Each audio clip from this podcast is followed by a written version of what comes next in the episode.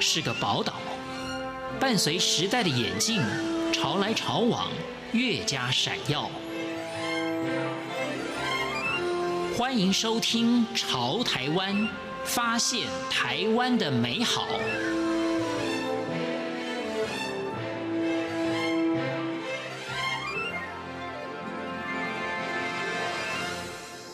各位亲爱的听众朋友，您好，我是李正淳。其实我一直觉得，人生的成长过程当中，除了自己的父母之外，大概老师对我们的影响应该是非常深远的。当然，求学当中的不同阶段，不同的老师对我们都会有不同的影响。但我一直觉得，在最基础的教育阶段，也就是在小学这个阶段，老师给我们的影响。或者老师带给我们的深刻印象，好像是其他阶段的老师没有办法来相提并论的。那老师的作用，其实我们以前都讲，师者，所以传道授业解惑也。当然，就这个部分来讲，以前的老师跟现在的老师应该没什么太大的不同。可是，以前的老师跟现在的老师在教学的方法、教学的过程上面，应该有了相当程度的翻转吧。的孔子说过：“因材施教，因着你这个不同的对象，你要有不同的教学的方法。”那现在我觉得这种因材施教的“材”啊，可能要换另外一个字，就是材料的“材”。呃，也许有不同的材料，你教给学生的可以有不同的方法。那这不同的方法，也许带给学生的就是不一样的效果，也不一定。那今天我们访问的这一位老师，他得过很多很多关于教育方面的奖项，他在教学方面就非常的有创新，可以讲他把教育整个翻转了过来。那这位老师呢，就是目前在新北市的一个算偏乡，在贡寮的奥底国小任教的林燕佑老师，而且他还是特别请调过来的。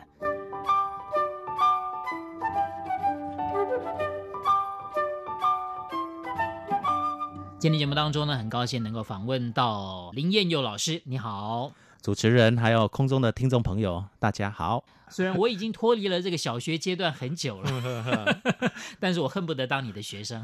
这样子啊，谢谢谢谢。对对对，教教学无所不在。是这个老师呢，和孩子玩文字游戏。是这个林燕佑老师，你从小的时候。是不是就很喜欢玩文字游戏？我觉得我从小到现在，不用说小时候啊，现在已经当一个成人了，还是一个顽童一样。那想说随时有什么点子呢，就会很想把它变成教学的东西。语文也是，数学也是。这好像我不知道，我觉得跟人格特质有关系。对什么东西都会很好奇，好奇真的。那是不是你从小你就对语文有特别的突出？没有特别的好，但是不排斥。不排斥。但是我记得我国中的作文，那、呃、那时候我们是联考，那时候作文竟然是全校最高分，我自己都觉得不可思议。因为其实我以前从国小到国中，我的语文的表现没有特别好，甚至我还记得我国小我在写作文或者在写那种国语考卷的时候，是家人要督促我的。然后，然后到高中升大学，我们有一种叫做真试吧，那那时候的语文的表现也是顶标的。哦，那很棒啊，所以我就觉得很不可思议。啊。那你有没有去追根究底一下？哎，为什么你的语文突然之间好像从小学时候的普通，变成到了高中这个阶段变成顶尖了呢？我觉得很奇怪的是哦，我那一年的考试啊，他考的呢，课内的考很少，但是他考了很多课外的东西，例如说哪一个语词是属于外来语，或是你觉得哪一段话是属于谁跟谁在对话，类似这种东西，或是考广告词。然后我就觉得课本里面那一种背诵的古诗词啊，或是古文那些，我是没兴趣的。对。但是我对于课外的那一些学习，我觉得我是很有兴趣。所以我在想，是不是因为哈，我的那种脑子里面哈装的都是那一种教室以外的东西。对，对对。所以说，就是刚好考试的时候，跟你的这个特长 对，所以如果吻合到了。如果那一年没有这样子考，我大概也不会考上老师哈。这老师有点客气了。那你就说，在就学阶段，是不是也很喜欢阅读课外书籍？呃，我想阅读是我从小就真的还蛮喜欢的啦，就是课内也读嘛，课外也读，因为我觉得我好像对任何的呃任何的书籍我都很有兴趣，小说也好，散文也好，或是那种一些有的没有的，有些跟那种语文不见有关，像什么音乐的书、文化的书，我什么都看。然后一直到现在，我也希望给我的小孩子是有这样子的多元涉猎的一个发展的方向，是多多的去尝试。对对对。那林彦勇老师，你现在是一位小学老师，呵呵这个是你从小的梦想吗？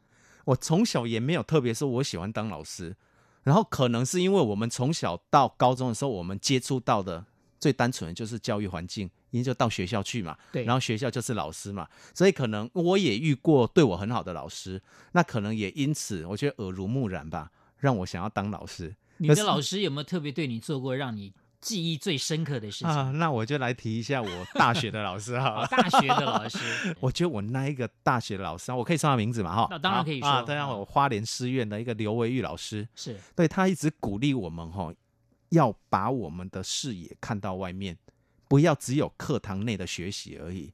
他那时候是担任课外活动组，那课外活动呢，顾名思义就是。鼓励我们多去参加登山呐、啊，对对对对，哦，然后什么玩水啊。对对对，那我觉得跟我的兴趣是很符合的，所以我那时候我跟他就是在学习上面，我觉得是很有共鸣的。所以那时候我觉得我自己的课内成绩不是很好，我们学什么初等教育啊、班级经营啊、教育心理学，我觉得我都没有学得很好。但是在多元智能、在多元潜能这一方面，我觉得我做的还蛮不错的。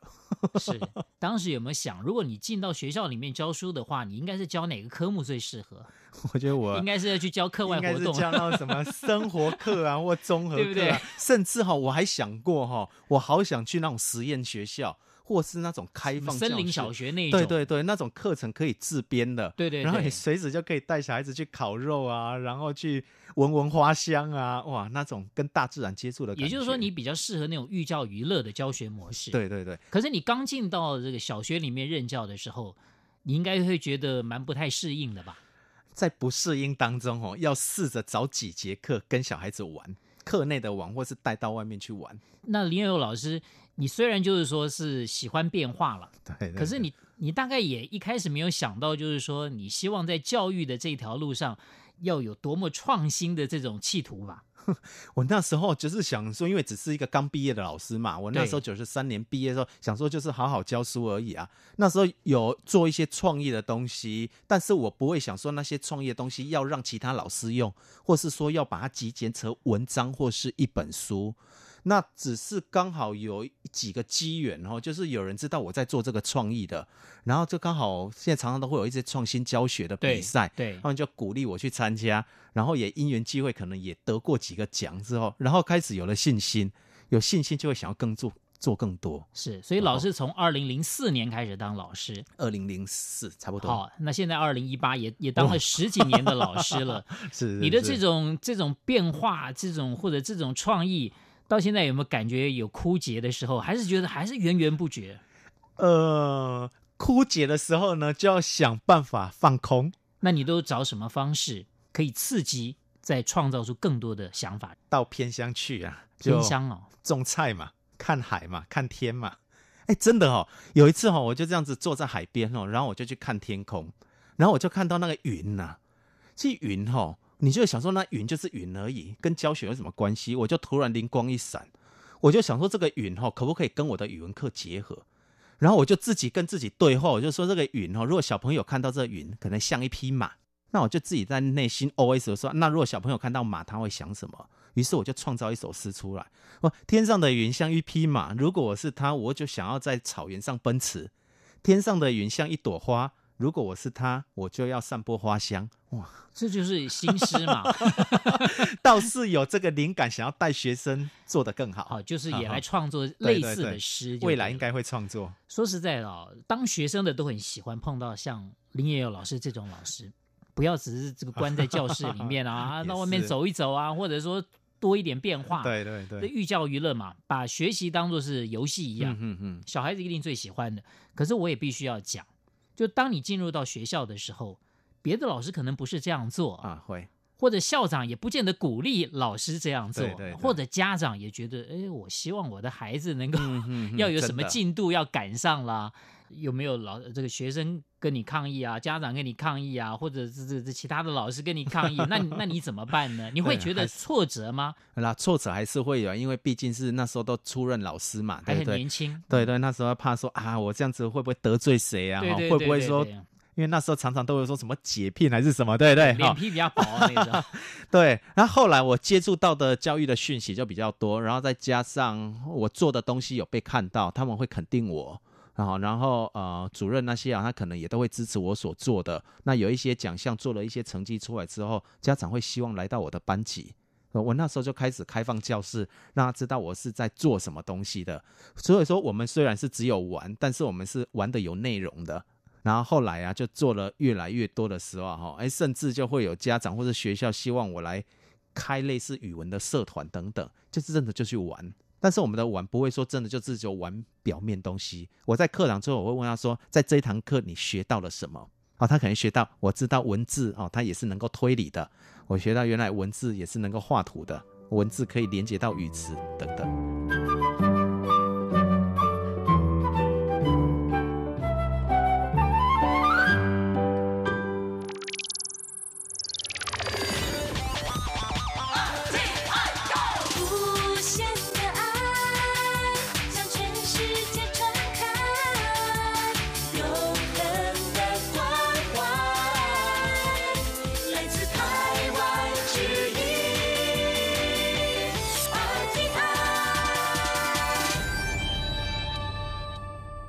今天节目当中访问到的是林燕佑老师，我提出一个做家长也许会问的问题。好，哎，老师在你的教学之下，孩子很快乐，没有错。可是跟别的班级比较起来，我的孩子到底程度怎么样？有没有比别人更好一点？好，我应该是说的是哈，我们这种玩啊哈，语文的东西啦哈，它本来就不是速成的，是它一定是慢慢累积的。好，那我们在课堂里面呢，哈，我们不会说整堂四十分钟，我们都是在玩游戏。我们课内的东西也是会上。那其实我会跟家长或者跟小孩子或跟老师说，我们就是花五到十分钟来玩就好。你看嘛，猜个谜题五分钟就可以了嘛。呃，文字推理五分钟就可以了嘛。文字画图当做那个寒暑假作业嘛，画图画大张一点，还可以布置。好，所以基本上我们是不太会占用到完整四十分钟的时间，就是五到十分钟慢慢累积。因为其实这虽然是一个语文，但是我们可以看到这一本里面呢，呃，或者我设计的东西，它是有很多创意的东西。那创意呢，对学生来讲，他对他未来的发展是很重要的。是。那所以我会相信说，哈，从文字然后带到创意，到未来他可能去创造发明什么东西，对他的生涯是。还蛮有正向效果的，是。成绩表现我们倒是没有这样子去比较，但是我们会看到学生呢，他在呃国语课的时候，他真的会比较认真一点点，包括他在写作业会比较认真。刚刚还提到一个，就是说你现在是借调到这个台北，对，这共寮的奥底国小是。啊，你原来是在高雄的林园对。这个地方当老师。呃，高雄的林园是台湾的南部，对，奥底其实台湾的北边，对，东北角哦，对这个交通是是还蛮不方便的，真的。因为老师为什么想到那个地方去？其实呢，我是在花莲读书的，我花莲、台东都待过，那台中生活了两年，然后就想说，刚好台北是不熟的。然后就趁这个机会，趁这个计划呢，让我有机会到东北角去体验一下。然后礼拜一到礼拜五就专心教学，六日呢就有机会到外面去看看山、看看海这样子。有些人会想说，为什么你要到偏乡去？那边的生活这么不方便，买东西也不好啊什么？但是我觉得我是乐在其中的，我都觉得我是不是比较适合在乡下生活的？那是不是孩子给你的感觉也不太一样？对，孩子真的感受很不一样。大城市的孩子哈，呃。孩子，然后包括家长，我们还是毕竟还是很强调自愈，因为补习班多，才艺班多，那呃家长就会希望孩子呢好还要更好。那但是在乡下的时候呢，呃家长就是几乎都是放手让老师去带的。那我也觉得偏向孩子，呃在治愈的学习上面呢，再加上文化刺激，确实有一点比较不足的地方。各位亲爱的听众朋友，今天节目当中访问了在新北市贡寮奥迪国小任教的林燕佑老师。哇，听到他分享他在教学过程当中所用的一些方法，还有他自己也乐在其中的那种感受，我真的觉得当他学生是幸福的。我们下一次空中再会。那老师，老师。